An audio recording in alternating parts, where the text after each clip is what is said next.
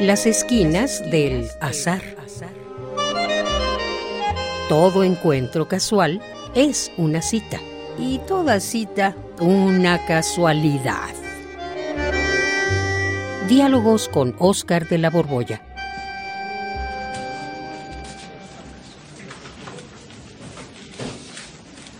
A ver, a ver, a ver, a ver, a ver. Ay, me hago bolas.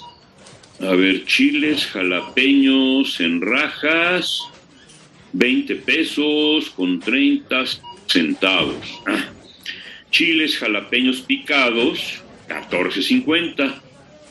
Ah, qué diferencia. Ah, pero este, estos son de 380 gramos y estos, estos nada más tienen 220 gramos. Sí, claro, por eso es la diferencia. A ver, estos otros, estos otros. Ay, no, no, no, no, no, estos están carísimos. No, no, no. Hola, Juan. Eh, eh, Hola, Juan. Hola, Juan. eh. ¿Qué haces?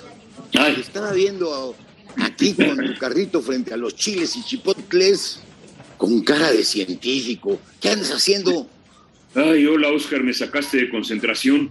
Eh, pero bueno, pues igual que tú, vine al supermercado para hacer unas compras. Pero mira, mira, mira, mira, te quiero compartir.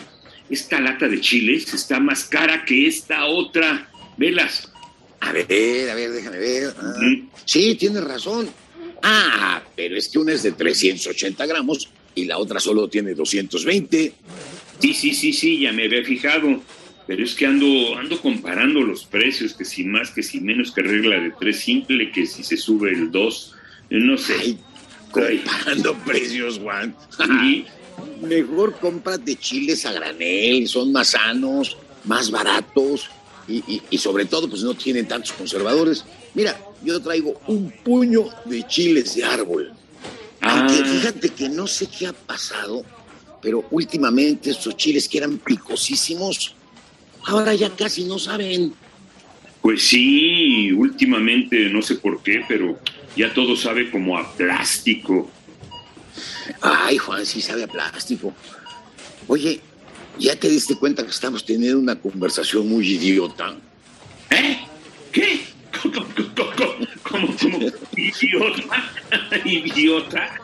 Sí, Juan, pues estamos en un súper comprando, comparando precios de chiles, ventajas de sabor. ¿Qué es eso? Ay, bueno, si así lo quieres ver, pues sí. Ciertamente una plática muy idiota, nada intelectual. Pero a ver, ¿cómo podrías hacer aquí, frente a los chiles, hacer una plática que no suene idiota? ¿Eh? Ah, Juan, pues es que es muy fácil. ¿Fácil? Te quiero ver. A ver, inténtalo.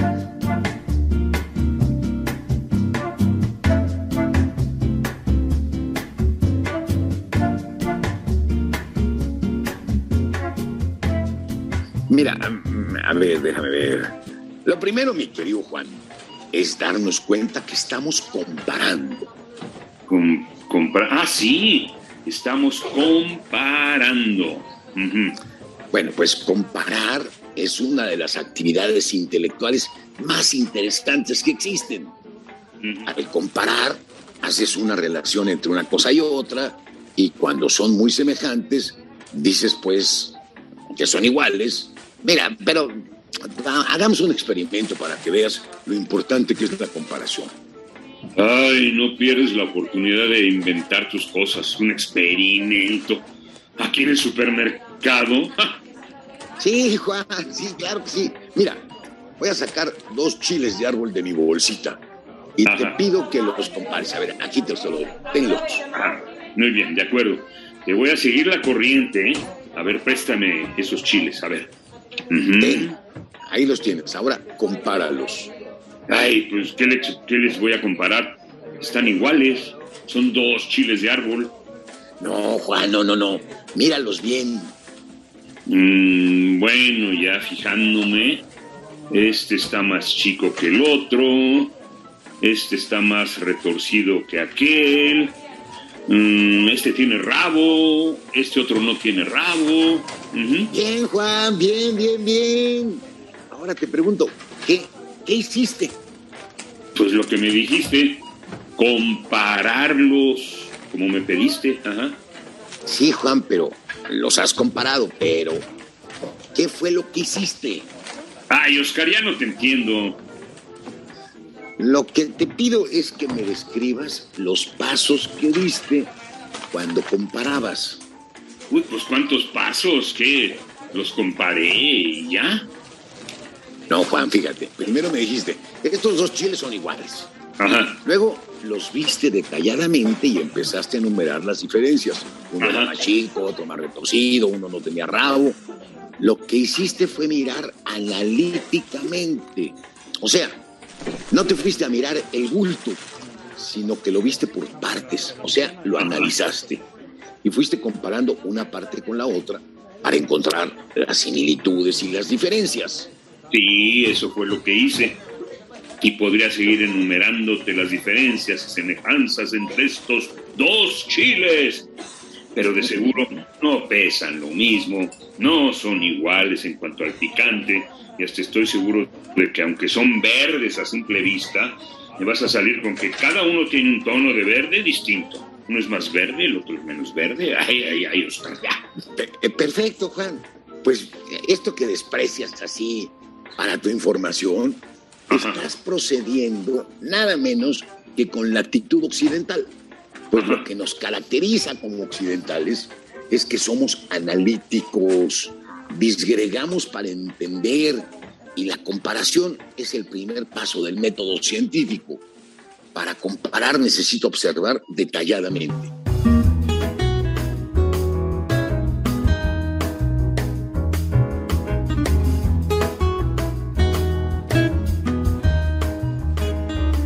¿Cómo crees que se formaron las primeras clasificaciones zoológicas o botánicas? Por ejemplo, la primera clasificación que se hizo de las plantas la llevó a cabo un alumno de Aristóteles llamado Teofrasto. Luego Ajá. tuvieron que pasar siglos y siglos hasta 1753, cuando Carlos Linneo hizo una clasificación que hoy todavía es famosa. Y lo mismo Ajá. sucedió con las clasificaciones de animales. Comparas, observas diferencias y las puedes clasificar pues, en vertebrados e invertebrados a partir de que nacen vivos o de huevo. En fin, existen innumerables criterios. Ay, muy bien. Pues fíjate que yo soy occidental hasta lo terco. Pero, ¿por qué dices que la comparación es el primer paso del método científico? Cuando siempre se dice que el primer eh, paso es el de la observación. Porque fíjate que observar solo rinde frutos porque vemos comparando. Es como si la mirada cuadriculara el objeto, lo seccionara para verlo. Yo, más que observar, digo comparar. Pues observar es contemplativo y en cambio comparar es una relación activa que va pasando literalmente revista a todo lo que compone un objeto. Y la guía es relacionar una cosa con la otra, o sea, comparar. Pues sí, comparar es importante. Y no solo para elegir los chiles más baratos aquí en el súper. Sí, sí. Pero, pero ¿para qué caramba sirve esto de comparar? ¿Se puede comparar todo con todo?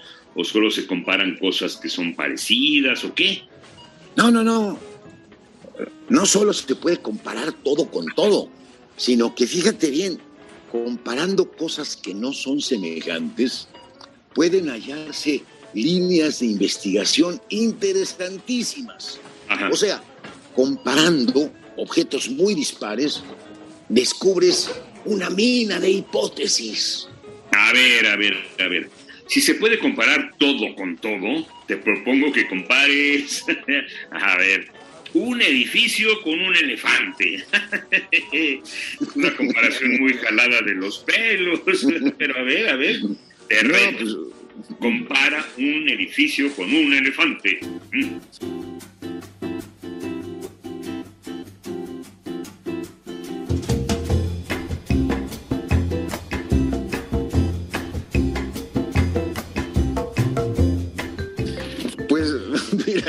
Ciertamente me la pones difícil. Pero mira, lo, lo voy a intentar.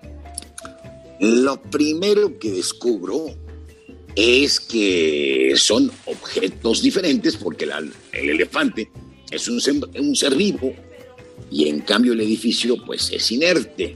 Pero, pero, ah, ah, ya se me ocurrió una hipótesis. Ambos están erguidos, ¿estás de acuerdo? Ajá. Sí. Bueno, y están erguidos gracias a que tienen una estructura que les permite estar de pie. Ahora fíjate, ¿no crees que si analizando la estructura del elefante podrían encontrarse muchísimas cosas útiles para la construcción de edificios? pues eso se lo encuentras tú. Pero sí, nunca había pensado en eso, Oscar. Es una hipótesis buenísima porque yo nunca he visto que por un temblor se caiga un elefante. Eh, mira, yo, yo tampoco había encontrado, había pensado en esto, pero justamente lo descubrimos, descubrimos esta hipótesis haciendo una comparación disparatada. Son utilísimas. Pues, sí, parece útil para la generación de conocimientos la comparación. Sí, ya te entendí, pero a ver, entonces explícame por qué la gente dice que toda comparación es odiosa. Pues por una de las más grandes ventajas que tiene comparar, aunque no nos guste. Cuando comparas, y sobre todo, algo mejor con algo peor. O sea, imagínate, el modelo ideal de un país con un país real. O cuando comparas la idea de justicia con un sistema de justicia real, inmediatamente surgen de esas comparaciones inevitablemente defectos o sea, la comparación te permite la crítica. Al comparar, descubres lo que le falta y eso es exactamente la crítica. Ya, ya, ya, ya, ya, Oscar, ya. Ciertamente ya le quitamos lo idiota a esta plática en el súper, pero yo ya me tengo que ir y todavía no decido qué chiles llevar por tu disquisición filosófica. Ay, Juan, pues mira, eh, te voy a dar un consejo. Estos chiles de los que estamos platicando están ya muy manoseados. ¿Qué te parece si mejor nos llevamos unos chipotles? Órale, pues. chipotles, vámonos. Vámonos.